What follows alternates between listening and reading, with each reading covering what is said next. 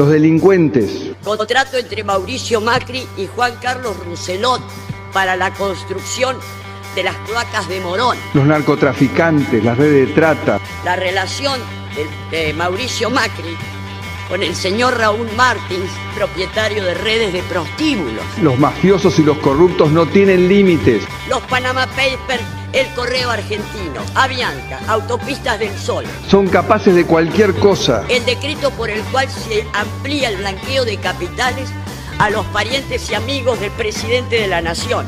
Destruyendo familias, sometiendo a los ciudadanos. Oderbrecht, que está, que está preocupando tanto al primo Calcaterra como el amigo Arriba. Contrabando de, de, autos de la empresa Sebel, presidida por el señor Mauricio Macri, el escándalo de Manliva en la ciudad de Buenos Aires.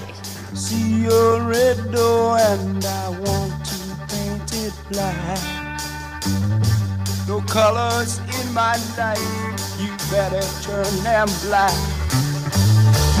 I see people walking by dressed in their colorful clothes.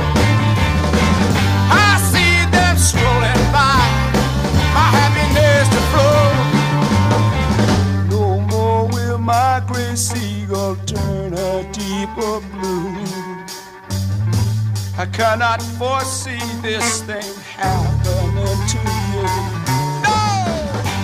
Muy buenas noches, bienvenidos a Lo dijeron en la tele. Les habla Drinkman. Y como todos los viernes presentamos nuestra visión de lo sucedido en la semana en materia económica, política y judicial, como así también su tratamiento en los medios de comunicación.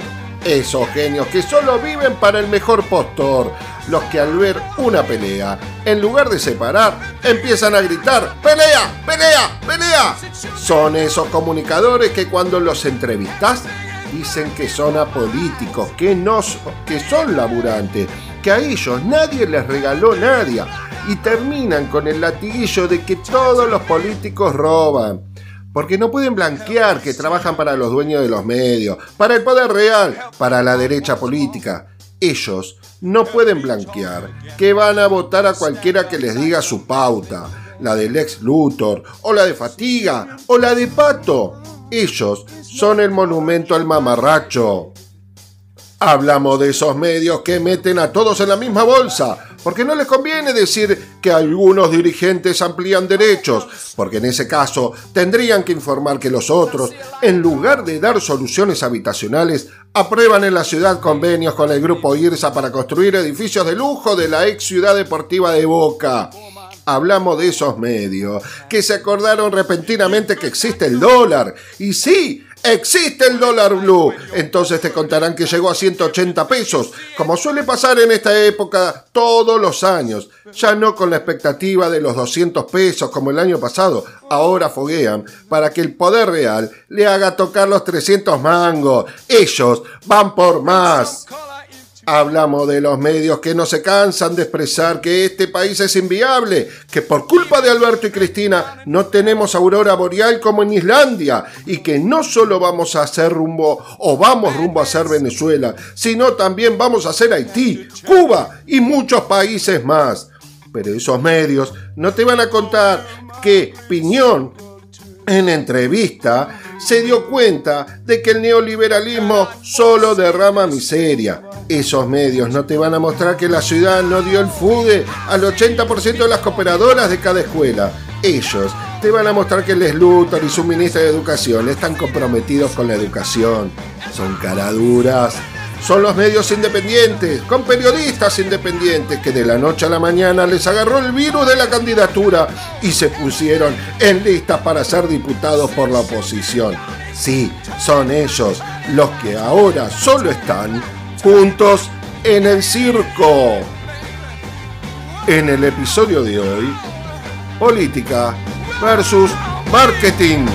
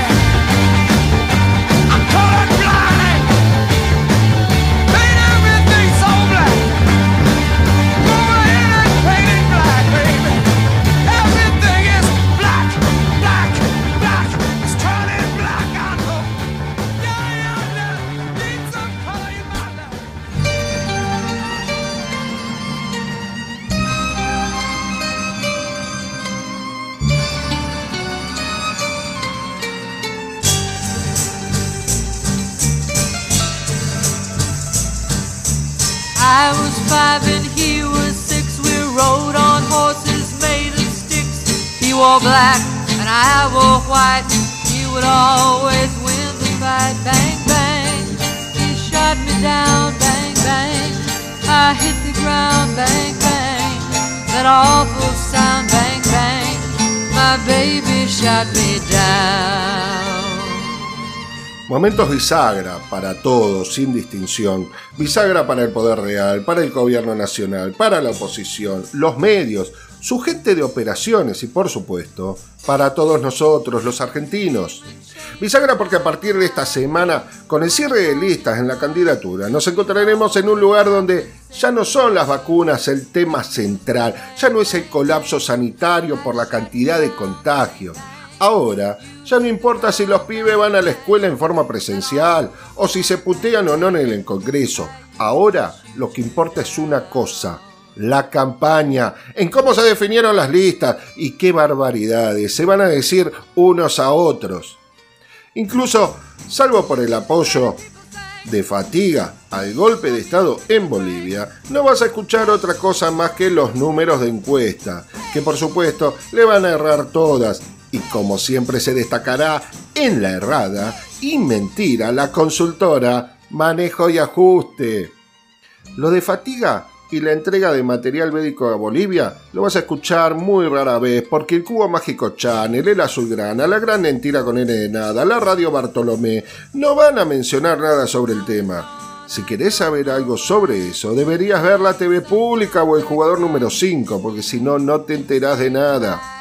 Pero bueno, esto lo salva un poco a fatiga, porque el pobre hombre ya no es querido por nadie. Lo desconoce su hermano, su primo, su padre e incluso su partido. Hacen silencio total sobre el tema. Vamos a lo serio a las malas noticias que nos regalan estos portales como La Corneta, que publicó un título que dice El gobierno abre la feria judicial para investigar a Macri por la causa de Bolivia. Y bueno, amigos míos, mentira y burrada al mismo tiempo. El gobierno no abre la feria. En todo caso, la habilitaría el juez natural de la causa. Claro, debe ser que ellos desconocen la independencia de poderes del Estado. También lo raro es que hablen de abrir una feria, burros burrísimos, como si fuese una feria americana, como si fuese una kermés. Solo dicen pavadas en lugar de contar los elementos de prueba que está recolectando el Poder Judicial en Bolivia en relación a esta investigación, y eso sí es realmente serio.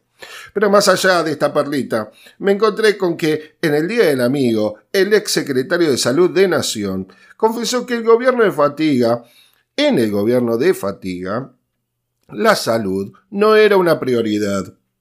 Por supuesto que no se necesitaba la afirmación por parte de este señor degradado, ya todos lo sabíamos, por la degradación del ministerio en su momento, por el manejo que hubo con las vacunas contra el sarampión en su momento y otras cuestiones más con respecto al desfinanciamiento del tema salud. Pero lo loco que uno de su gobierno en el Día del Amigo haya reconocido esa circunstancia y para mí no deja de ser un avance. Escuchemos al degradado ex secretario. Mira, yo creo que hubo como dos periodos, ¿no? Yo, vos recordás que yo asumí como ministro a finales del 2017 y este, a mediados del 2018, en abril-mayo, el país comenzó a desbarrancarse con la crisis, con lo cual hubo un profundo cambio de prioridades y a mí me tocó ser ministro en ese momento. Yo te tengo que confesar que obviamente la salud pública dejó de ser una prioridad y las prioridades se pusieron, digamos, en tratar de mantener la macroeconomía, el, digamos, todo lo que era el contexto financiero, y por supuesto la economía y la producción. Y yo creo que la salud pública no fue una prioridad del gobierno anterior, no fue. Which started the whole world crying. Oh, but I didn't see that the joke was on me. Oh no. And I started to cry, which started the La verdad es que son de terror, pero como siempre digo, es muy bueno recordar qué pasó ayer, porque nos permite ver el contraste entre una forma de hacer política y la otra forma de la oposición de hacer marketing. A modo de ejemplo, esta semana me encontré con que en el Congreso se trata un proyecto de ley que limita los intereses por mora en las facturas de servicios públicos. En el caso de las empresas, no podrán poner otros cargos como lo venían haciendo en situación de mora, solo pueden poner eh, con respecto al interés, por mora por supuesto, con respecto a la tasa y media pasiva del Banco Nación. Otra de las cuestiones que se trata en ese proyecto es el tema del vencimiento que debe ser del 1 al 10 de cada mes y no en cualquier momento del mes como lo vienen eh, planteando desde hace años. Por otro lado, también me encontré con el decreto 475-2021. Escuchen amigos que eh, va por el lado de ampliación de derechos también. En este caso modifica la Ley Nacional de Jubilaciones y Pensiones de manera tal que se reconocerá como aporte las tareas de cuidado de hijos e hijas con respecto a las mujeres. Esta medida beneficiará a 150.000 mujeres que hoy por hoy no cuentan con ingresos previsionales de ningún tipo. Se trata de aquellas que tienen entre 60 y 64 años de edad y que por diversas circunstancias en el cuidado de sus hijos no tienen los aportes suficientes. Otra forma de hacer política fue con respecto al anuncio de que habrá DNIs para aquellas personas no binarias ampliando de esta manera los efectos del derecho a la identidad y a la integridad, incluso en los casos donde se dificultaba la búsqueda del trabajo. Solo los que lo padecen saben de qué trata este tema. También otra forma de hacer política, en el caso de la provincia de Buenos Aires, donde el ministro de Salud, Goyan, retoma el plan Cunita, considerando la medida no solo como un aporte a la problemática de la muerte infantil de bebés en familias de muy bajos recursos, sino que se lo considera como una forma de reparación histórica a la canallada iniciada por la hormiga atómica que denunciaba falsamente por mandato de sus dueños. ¿Se acordaron cómo tratamos este tema acá? Otra de las cuestiones vistas en la semana fue con respecto al anuncio de acuerdo en la estructuración de deuda de la provincia de Buenos Aires. El acuerdo fue con el acreedor principal, por eso con bombos y platillos, y con algunos otros bonistas. Hablamos en este caso de una gran deuda tomada por Heidi, la gobernadora, ¿se acuerdan? Y que esa deuda no fue reflejada luego en la obra pública. ¿Se acuerdan cuando dijo no voy a hacer más obras públicas? Bueno, eh, esta deuda logró reestructurarse y se acordó su pago. Se habla de una reducción del 40%. Esas fueron las políticas de esta semana y que si uno observa se tratan de políticas ampliatorias de derechos o de solución de conflictos de deuda en otros casos. Eso está en contraste con la no propuesta de la oposición. Ellos hacen marketing, el juntos en el circo. Pero bueno, si no se cuentan acá esas cosas, no te las cuenta nadie. 17 centímetros de alto. Envía. Ustedes se ríen, pero esto es el pliego. Estoy leyendo el pliego. Perdónenme. Madera, madera semidura. Esto es, esto es el pliego. Ustedes se están riendo. No, no. 17 No, no, no. centímetros de alto, 4 de diámetro y 5 centímetros en la base. Vamos, avancemos porque hasta ahora hubo tres ofertas, ¿no? Una empresa que se llama Marketing y Dimensión, que, la, que le ofrece... es una empresa proveedora. Tomemos la medida, tomemos la...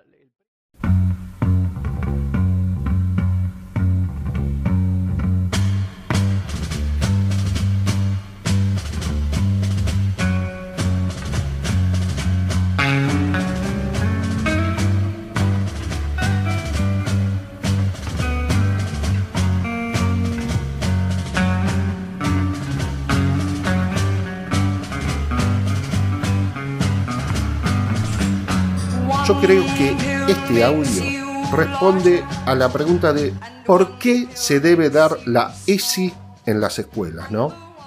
también responde a la pregunta de ¿por qué alguno de los más de 40 años no entiende la seriedad de instruir a los niños y adolescentes en las cuestiones de género, sexualidad y respeto del propio cuerpo, ¿no?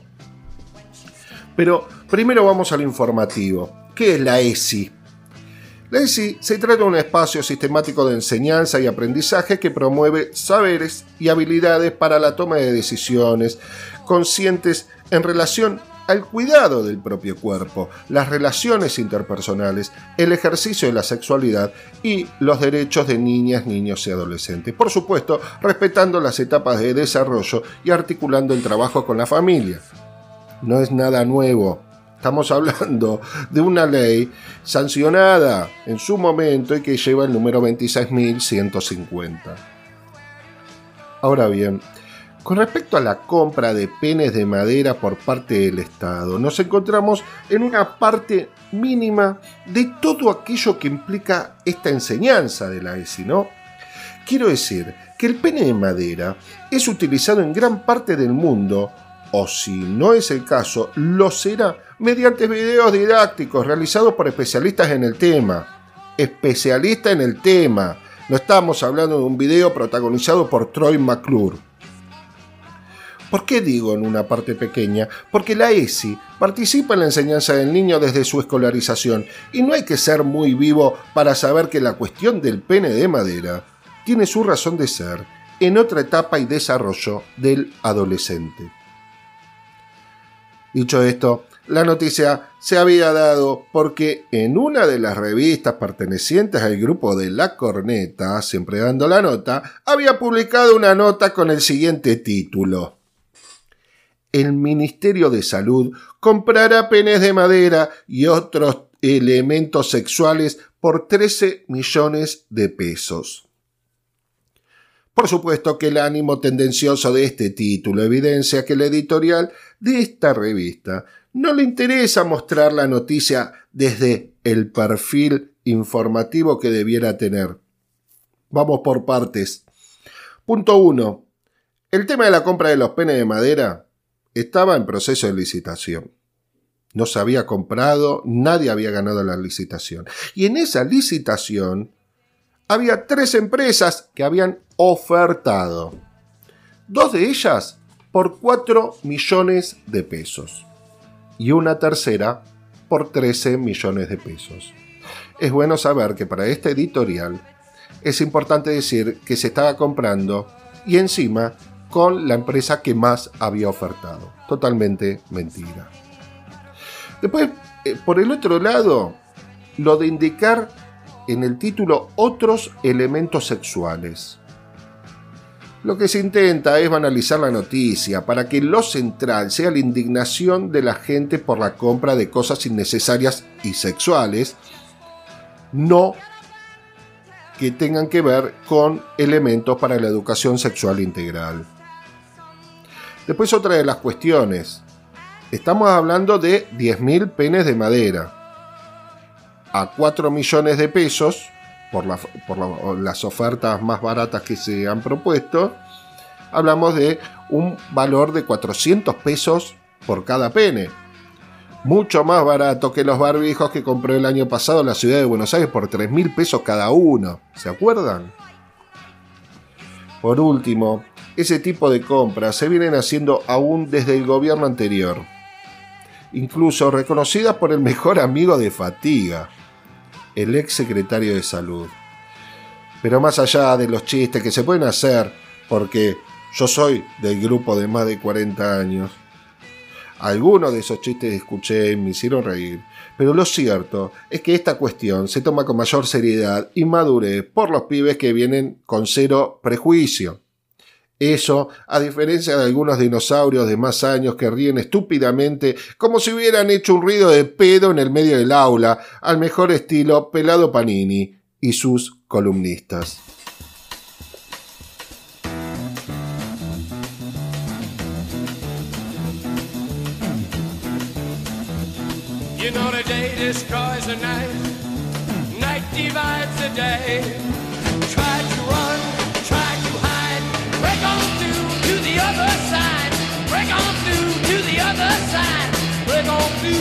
good side, yeah.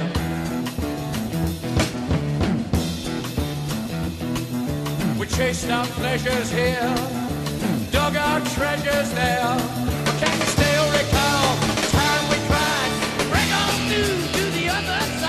Ahora sí, eh, vamos con la niña bonita de las noticias, la que dejará de ser noticia a partir de este fin de semana para que entre de lleno el tema de la campaña electoral. Así que hablemos de las candidaturas.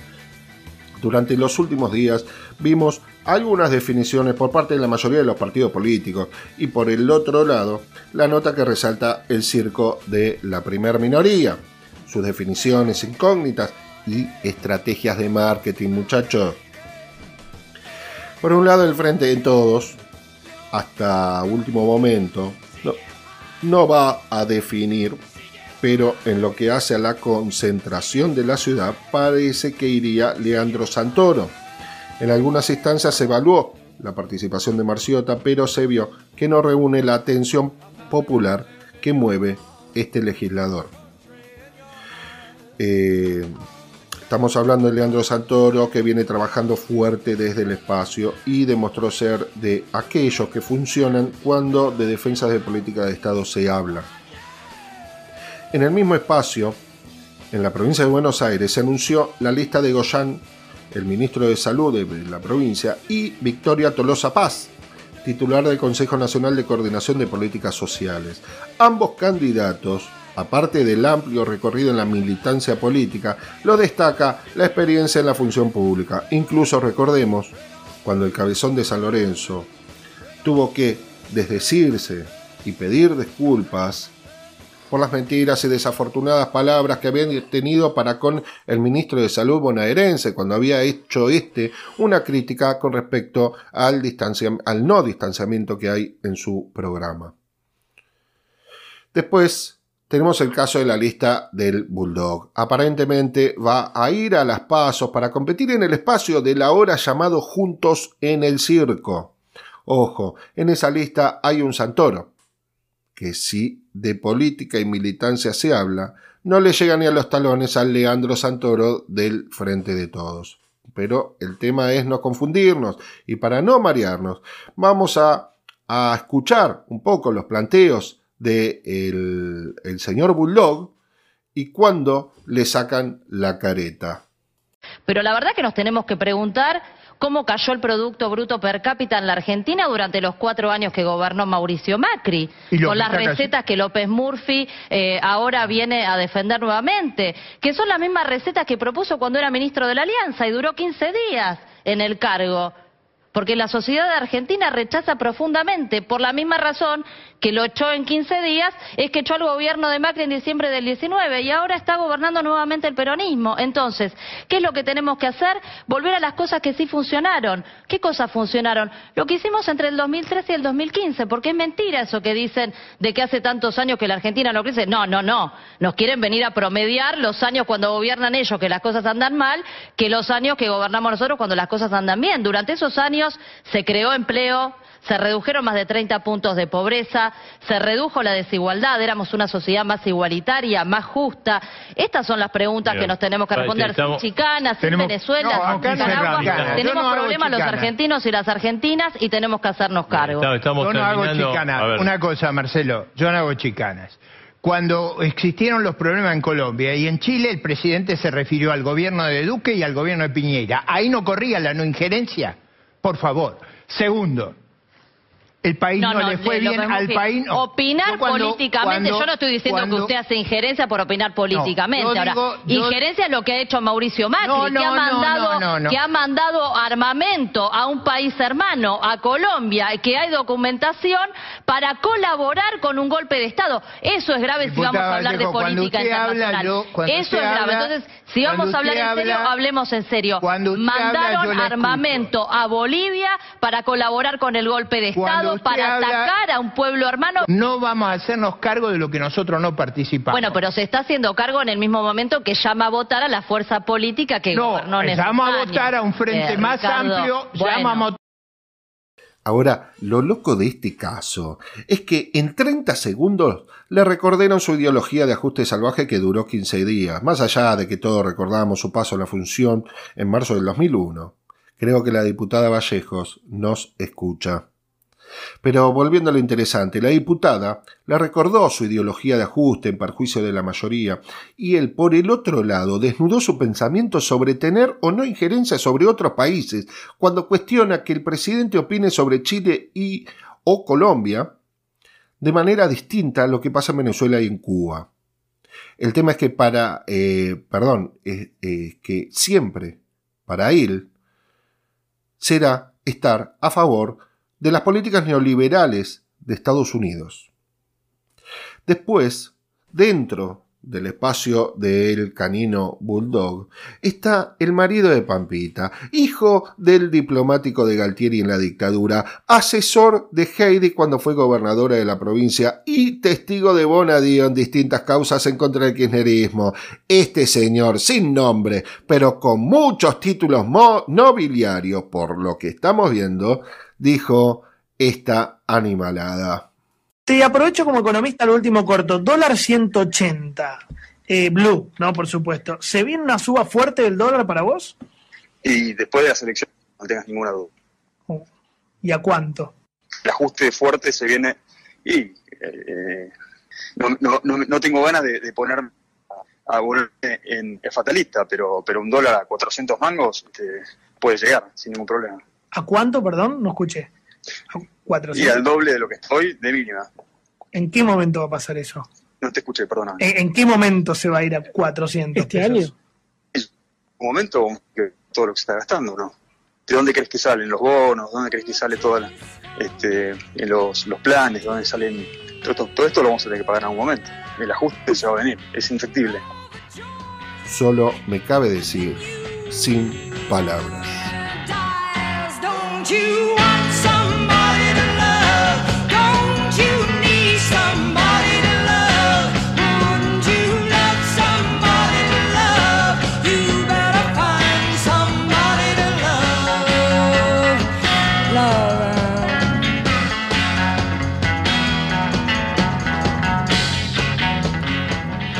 Ahora sí, entramos al mundo de Juntos en el Circo. Ahí pasa de todo.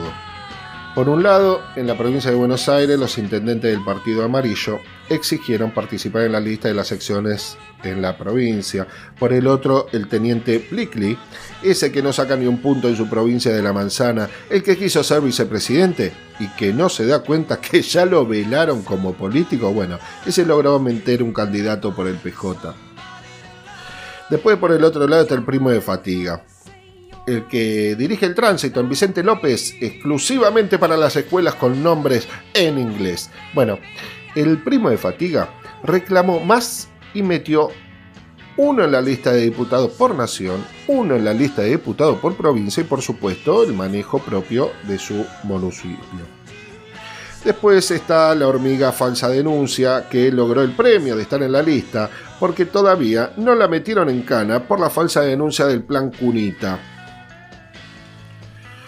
También tenemos un caso curioso.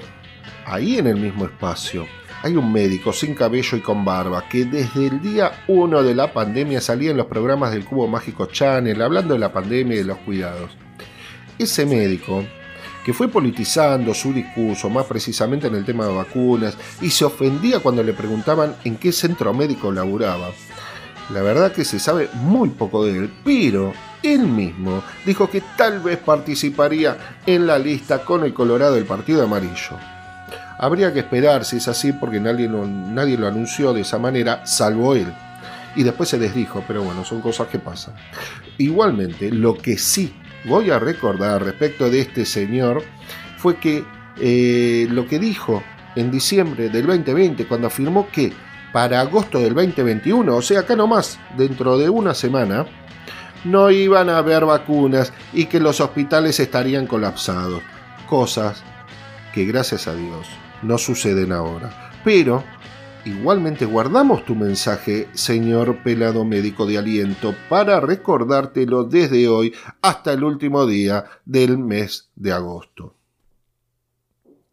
Otra candidata, la presidenta del Partido Amarillo, que presentó como candidata a una joven académica. periodista independiente de la CNN en español con antecedentes de plagio en una presentación sobre el sufragio femenino, defensora de la teoría de los dos demonios por lo sucedido en la dictadura y quien supo banalizar el concepto de golpe de Estado. Estamos a la expectativa de tus propuestas democráticas. A cruzar los dedos, como diría nuestro amigo de lo ocho. En la ciudad sabemos quienes lideran la lista de diputados.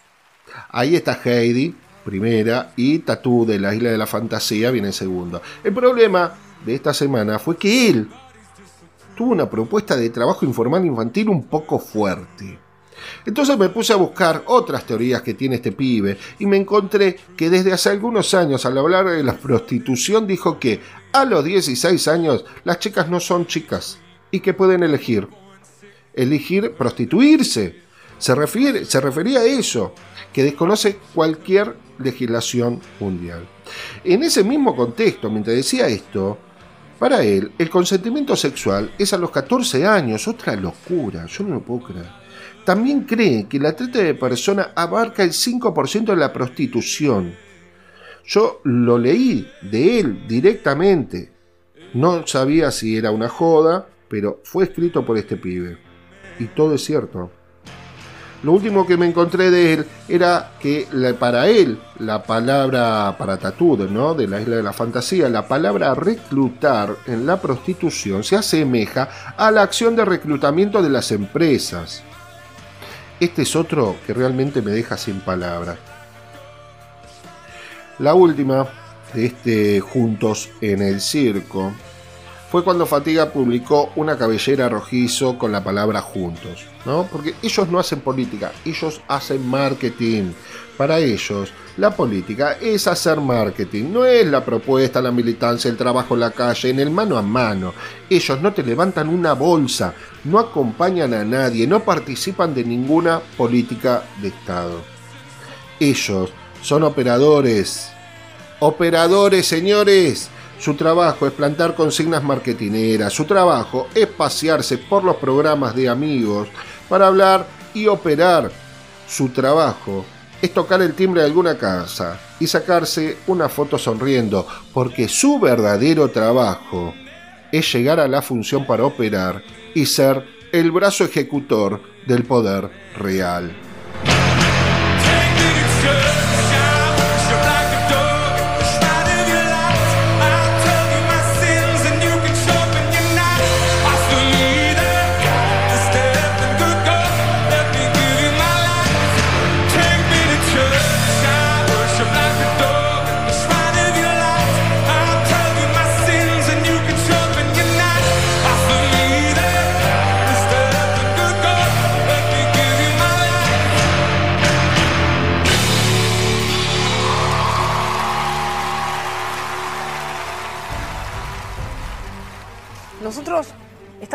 Atrasados. Apuremos la vacuna, compremos vacunas. Son ustedes, desde el gobierno nacional y provincial, los responsables de que no haya vacunas. En este país tan alocado que nuestra única solución son las vacunas que no tenemos. Pues es que yo no tengo claro si, si Argentina no consigue vacunas, porque son unos inútiles los que la están tratando de buscar. Pero acá faltan vacunas y sobran ladrones. La Argentina está a punto de quedarse sin vacunas. Porque no solo faltan vacunas en la Argentina. Y lo que veo es que el ritmo de vacunación está bajando pronunciadamente. Están empezando a administrar la escasez. Es lamentable escuchar esto. Es cierto que pasan los días, las semanas y las operetas que estuvimos escuchando se fueron cayendo una a uno.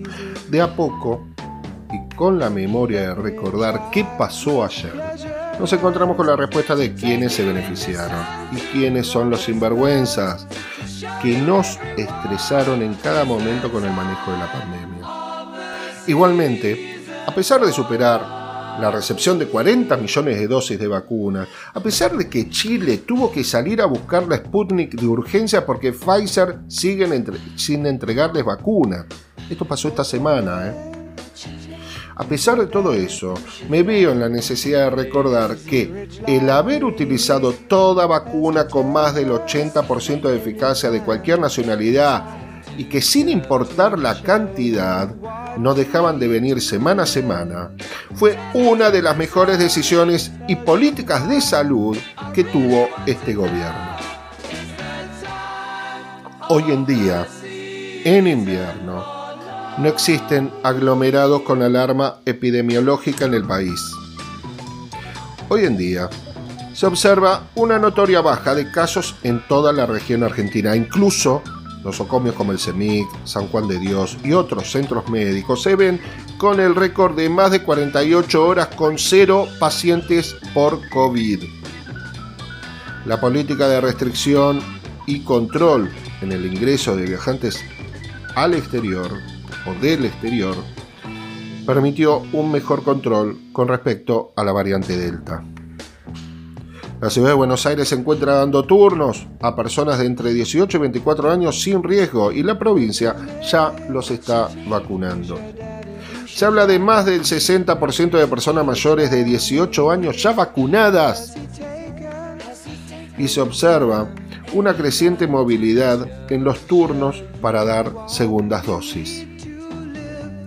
Es cierto que vamos por el buen camino, pero más cierto es que no se puede aflojar. Más ahora por la cuestión de la variante Delta. No podemos aflojar nosotros, aun si tuviera las dos dosis.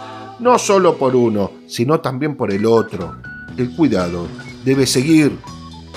No podemos permitir lo que sucede en Córdoba, Mendoza, Corrientes, Jujuy, provincias con más vacunas que inscriptos para vacunarse provincias que no tienen campaña publicitaria de vacunación, donde el mensaje es instalar confusión en la gente.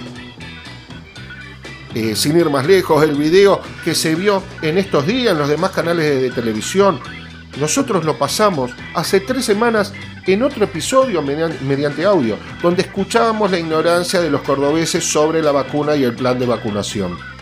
No por nada, en esa provincia el medio de comunicación más fuerte es La Voz del Interior y Cadena 3, ambos pertenecientes al grupo de La Corneta. Cuando putees por la restricción al ingreso del país, recordá que en Noruega el control es más exigente. Recordá que se trata de una variante más agresiva. Eh, fuentes. Oscar, Singolani, profesor de medicina de la Universidad de Hopkins, División de Cardiología. Este comunicó que en el estado de Florida se multiplicó por cuatro los casos de COVID. Ahora, ¿eh? Se multiplicó por dos los casos con la variante Delta. Esto es ahora. Y de esos contagiados había un gran porcentaje con una sola dosis de vacuna. Después, con respecto al, otro lado, y esto, escúchenlo, es importante, el doctor Dick Barr del Sistema de Salud de Niños de Arkansas hizo saber que la variante Delta causa cuadros más severos en niños y adolescentes. Hay que seguir cuidándose.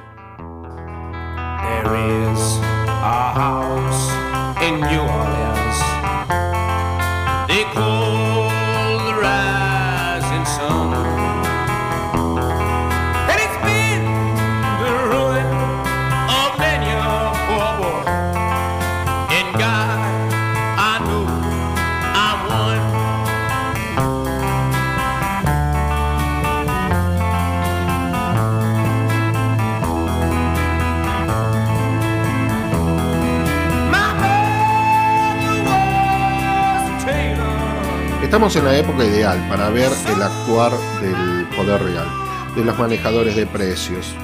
Es como cuando se dice que nos encontramos ante la tormenta perfecta. Porque por un lado va a estar el gobierno tratando de llevar adelante económicamente un país que en el último año y medio lleva 14 meses de pandemia y créanme amigos míos, no debe ser fácil. Por el otro, vamos a tener el inicio de la campaña para las elecciones de medio término. Y desde la oposición van a hacer lo imposible para ganar y verse con posibilidades en las presenciales del 2023, ¿no? En las presidenciales.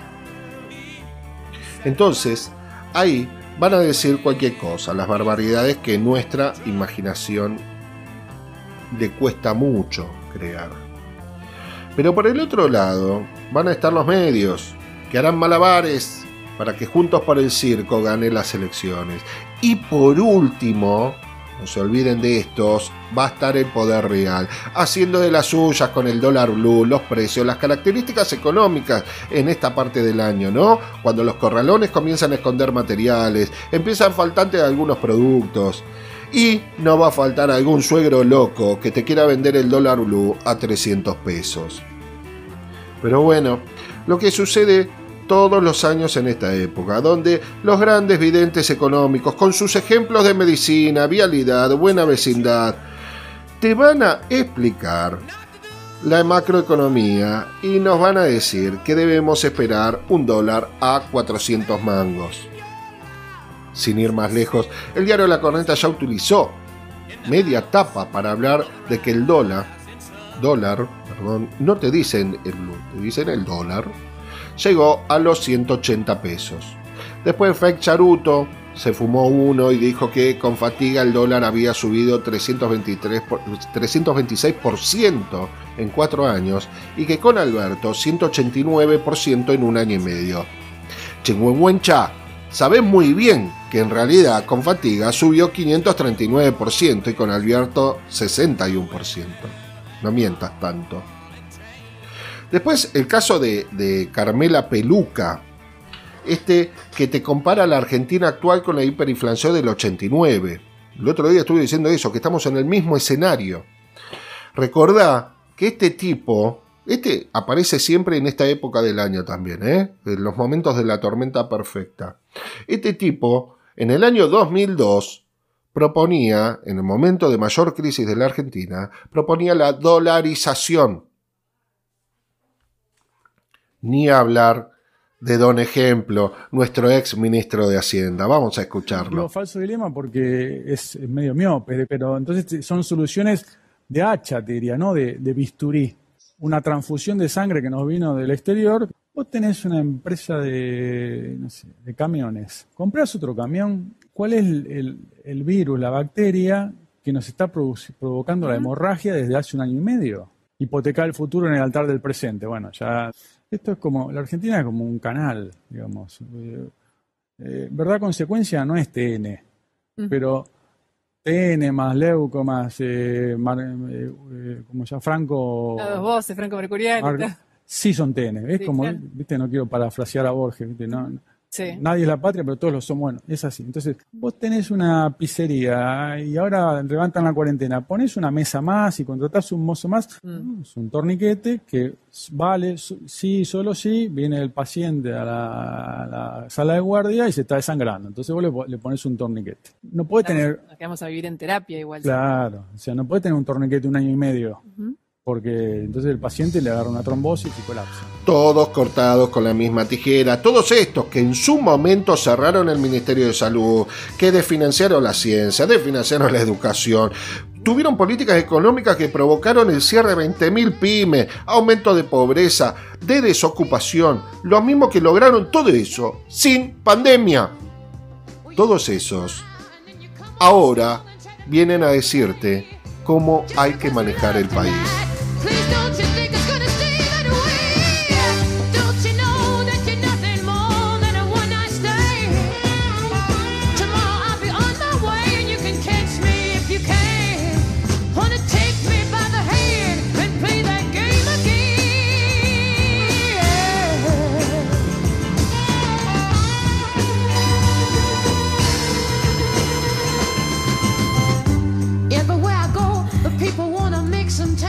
supuesto que cuando, cuando hablamos de economía, cuestiones sociales, políticas y de justicia de nuestro país, nos encontramos con la famosa frase, es la economía estúpido. Y bueno, esa respuesta se puede aplicar a toda la situación política que se vive en América y en todos los países de América Central y del Sur más precisamente. Hay la sencilla razón por la cual desde hace varios episodios me encuentro cerrando los episodios, estos programas, con informes y situaciones que vienen padeciendo nuestros países hermanos y que no son ajenas a nosotros los argentinos. Antes de pasar al tema central que tenía pensado tratar hoy, quiero reseñar un poco lo sucedido en algunos países esta semana. Por ejemplo, en la cuestión de Bolivia, que se ha comenzado el silencio sepulcral de parte de Juntos en el Circo ante la aparición de nuevas pruebas contra Fatiga y sus funcionarios de gobierno por su apoyo al golpe de Estado de Bolivia. En este punto, el armamento que se dijo que no había sido enviado a ese país fue encontrado en Bolivia aparecieron videos con personal de gendarmería entregando el material bélico a las fuerzas de Bolivia. Hubo nueva evidencia contra Bolsonaro por su apoyo a la derecha de Bolivia. Y bueno, por el lado de Argentina también comenzó la investigación y se mira con atención el convenio de extradición con el Estado de Bolivia. Más precisamente en su artículo 3, donde se mencionan los casos donde no se considera un delito político y por lo tanto sería susceptible de extradición. Y estamos hablando del atentado contra la vida o libertad de un jefe de Estado. Acá solo falta recordar lo que sucedía en esos días de noviembre del 2019 y la actitud y acción del gobierno de fatiga. Igualmente creo que el juicio eventual de extradición, ese sí, que va a ser un juicio largo e histórico. Después, por el otro lado, tenemos que Colombia continúa el conflicto en ese país, la represión de la fuerza de seguridad contra la, gente. Eh, ya llevan creo que 54 masacres en cantidad de muertos, es increíble. Y el secretario general de la OEA increíblemente sigue en silencio. Por el lado de Chile hubo primarias y más allá del resultado interno de cada coalición, la izquierda le sacó 13 puntos de diferencia a la derecha de manera general. Ahí se vislumbra un posible resultado para la primera vuelta. Por último, en Perú, luego de dos meses, la OEA, la Unión Europea, Estados Unidos y Canadá reconocieron la legitimidad de la victoria de Pedro Castillo por Fujimori. Dos meses esperaron estos genios.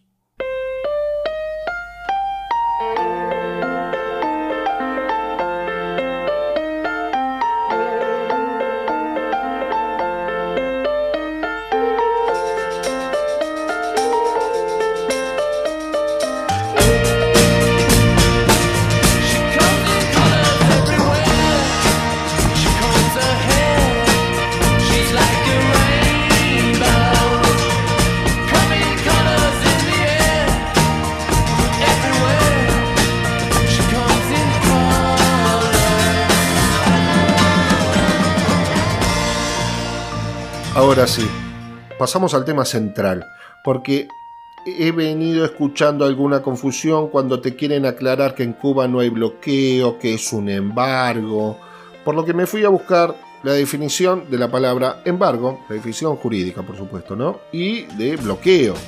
Entonces me encontré con esto. Me encontré con que embargo es la retención por orden judicial de un bien perteneciente a una persona para asegurar la satisfacción de una deuda, el pago de las costas judiciales o el pago de la responsabilidad derivada de un delito. Escuchen bien. Orden judicial. Retención por orden judicial.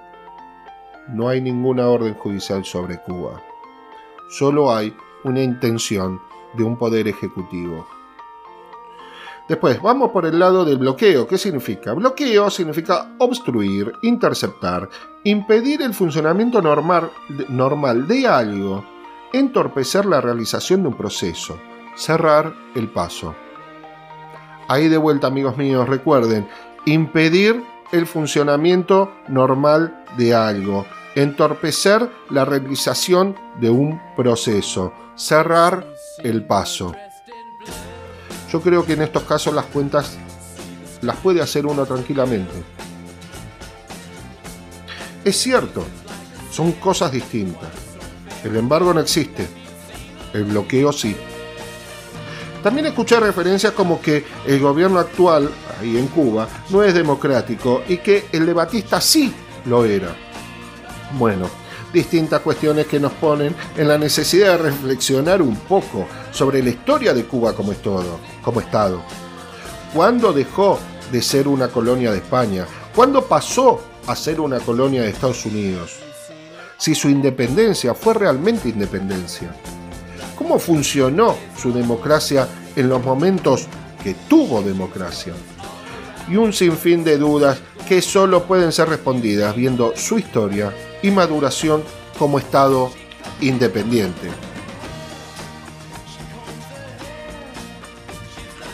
En el año 1898, España aún mantenía el dominio sobre Cuba y durante la guerra hispano-estadounidense el convenio que puso fin a ese conflicto fue el Tratado de París, firmado el 10 de diciembre de ese año, en 1898.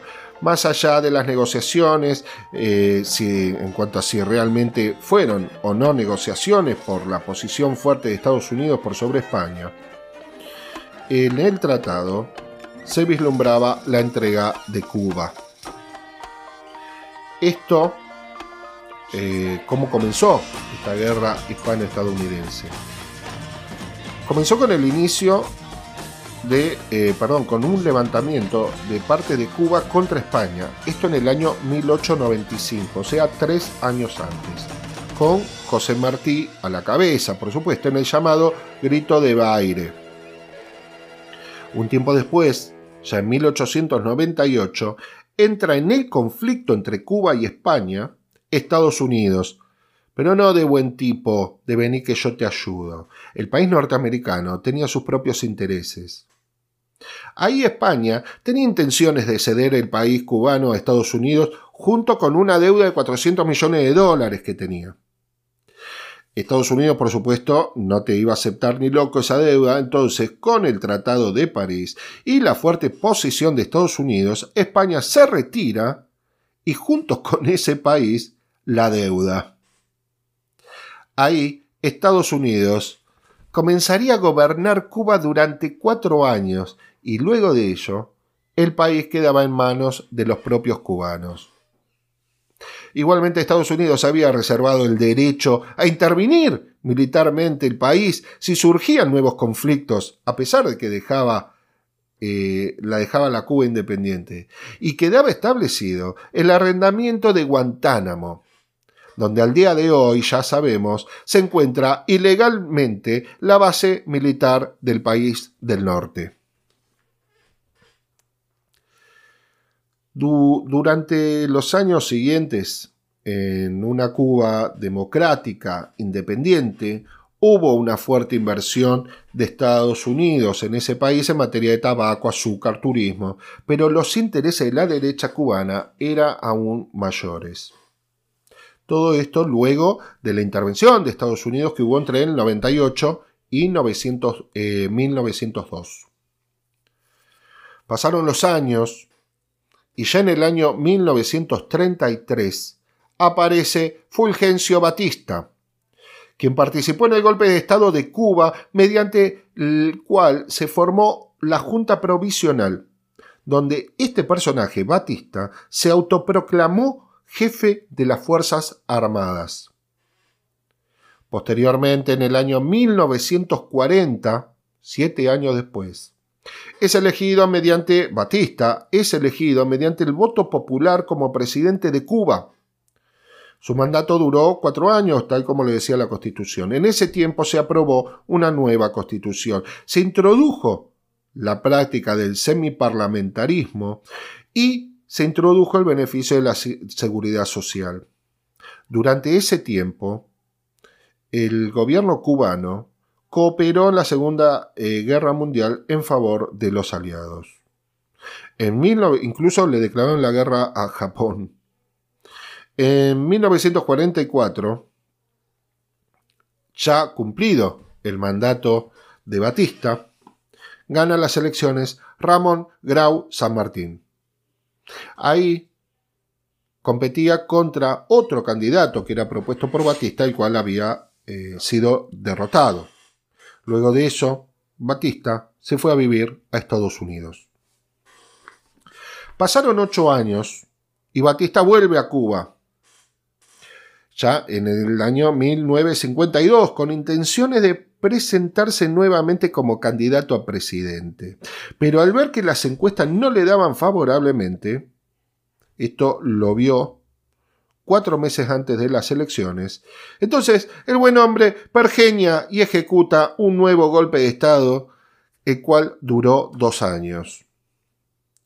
Ahí eh, duró dos años por el tema de la presión popular, que eh, se vio obligado a hacer un nuevo llamado a elecciones.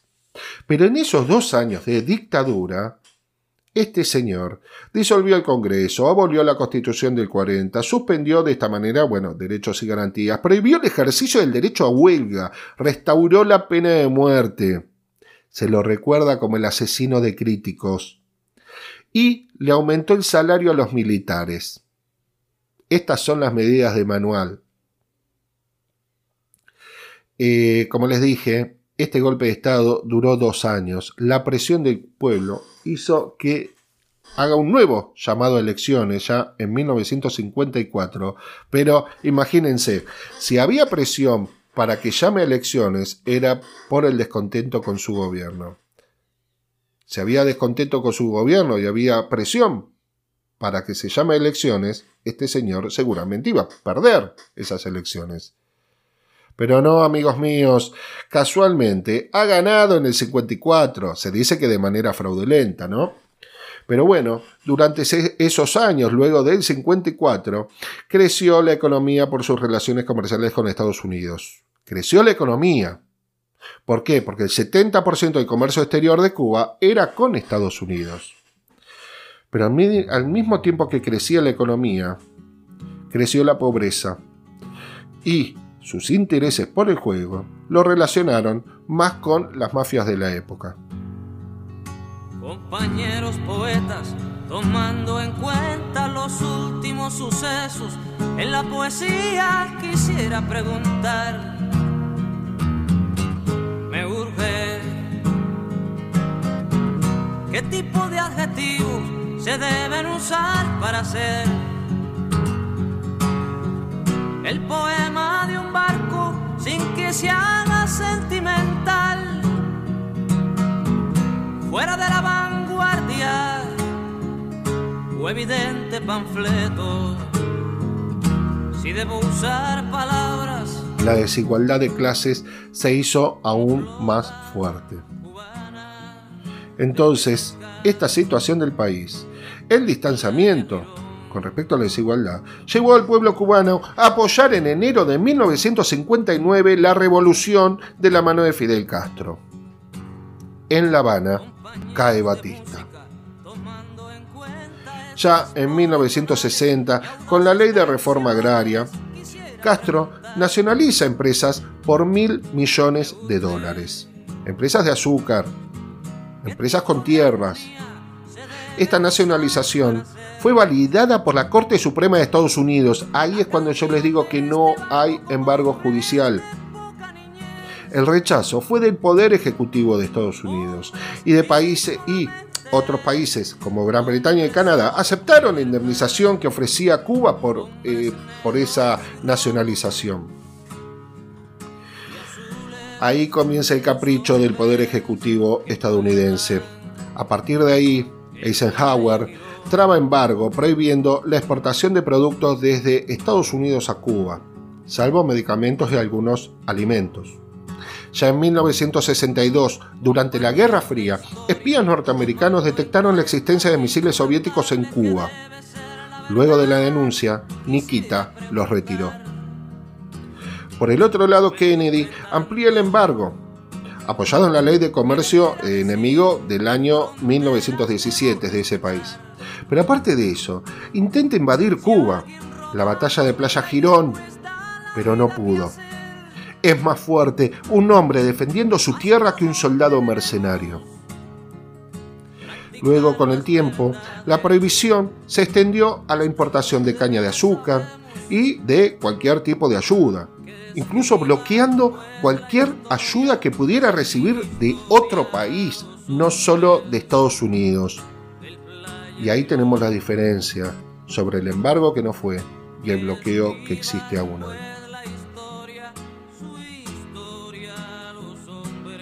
Luego de la caída del muro, para Estados Unidos restaba un tiempo más antes de que caiga el comunismo de Cuba, cosa que no sucedió.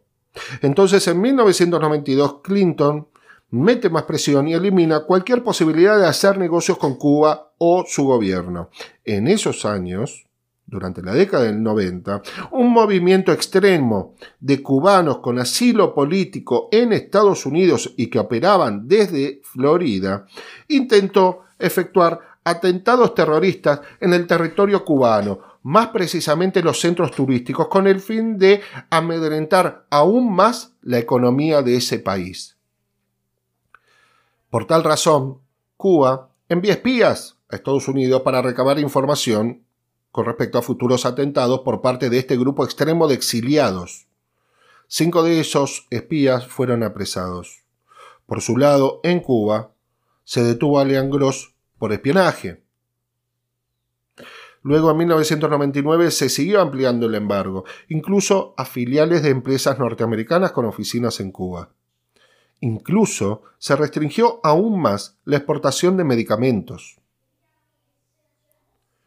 Con el tiempo, con Obama como presidente, se intentó un acercamiento, se reanudaron vuelos comerciales entre ambos países, Cuba fue quitado de la lista como país terrorista, se quitaron algunas sanciones y se restablecieron las relaciones diplomáticas.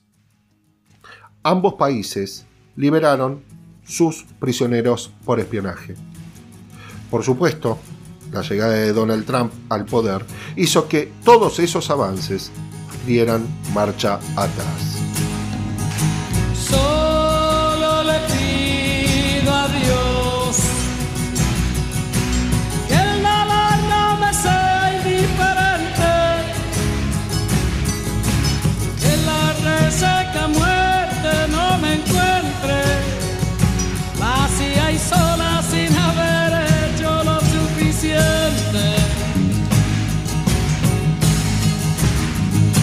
Hoy en 2021 nos encontramos con un país que nunca logró desarrollar un Estado propio, independiente, con madurez democrática, independencia económica, siempre a la sombra de los intereses de Estados Unidos.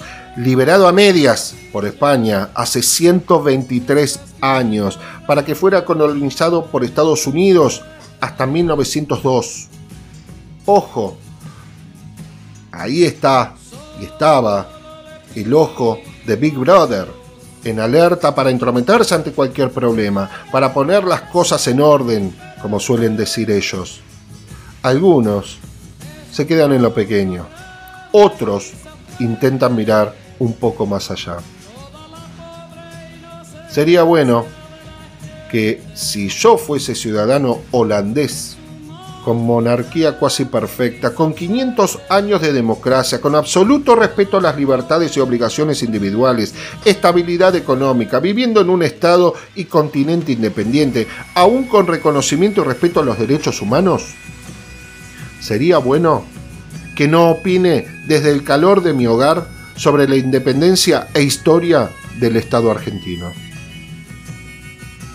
Lo mismo podemos hacer como argentinos con respecto a Cuba.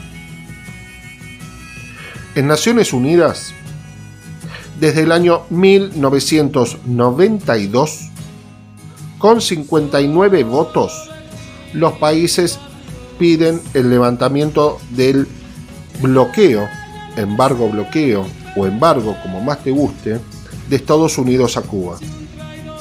Esos votos fueron creciendo año tras año y las abstenciones que hubo desde el año 92 fueron disminuyendo año tras año. Hoy, en 2021, ya son 184 países los que votaron en favor del levantamiento del bloqueo a Cuba. Solo dos países votan en contra de levantamiento de bloqueo desde hace 29 años. Esos países son Estados Unidos e Israel.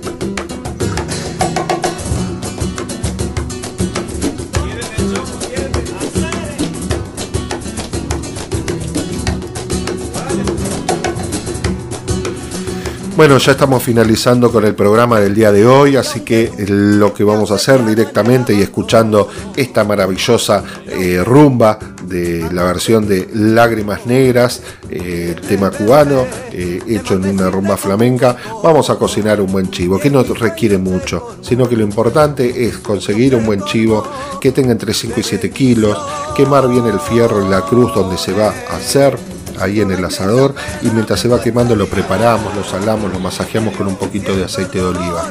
Una vez que logramos eso y que la, cruz que quemamos previamente ya bajó la temperatura, ahí ponemos el chivo con los huesos hacia afuera, podemos asegurarlos con alambre, aparte del sistema que tenga la cruz que estemos usando. Y eh, ahí inmediatamente lo ponemos contra viento hacia el fuego, llama viva contraviento para que se vaya cocinando de a poco. Un poco de brasas alrededor del pescuezo y de las patas este, delanteras y lo vamos a dejar cocinar, asar durante hora y media aproximadamente. a medida que se va asando podemos ir eh, mantecándolo, eh, pintándolo con manteca y transcurrido ese tiempo lo damos vuelta y una vez que lo damos vuelta ahí sí también continuamos con el mantecado cada media hora, 20 minutos, este, para que vaya tomando ese gusto de la manteca y, no se nos seque. Una vez que lo demos vuelta lo dejamos una hora más. A veces puede ser menos, más que nada por el pesaje que estamos usando. Así que eh, durante todo ese tiempo lo único que tenemos que tener es mucha paciencia, buena leña para hacer un buen fuego y una buena botella de vino al lado que nos acompañe en el transcurso de todo el asado de ese chivo. Así que una vez que finalizamos podemos hacerlo directamente, comerlo desde la tabla o bien lo trozamos, se lo damos a los comensales y nosotros nos quedamos con esos pedazos de grasita y de carne que queda sobre la tabla que es ideal para quien estuvo haciéndolo. Así que me despido saludándolos a ustedes, amigos, amigas, muy buenas noches. Hasta la próxima. Contigo me voy María porque tú eres mi amor. Tú me quieres dejar, yo no quiero sufrir. Contigo me voy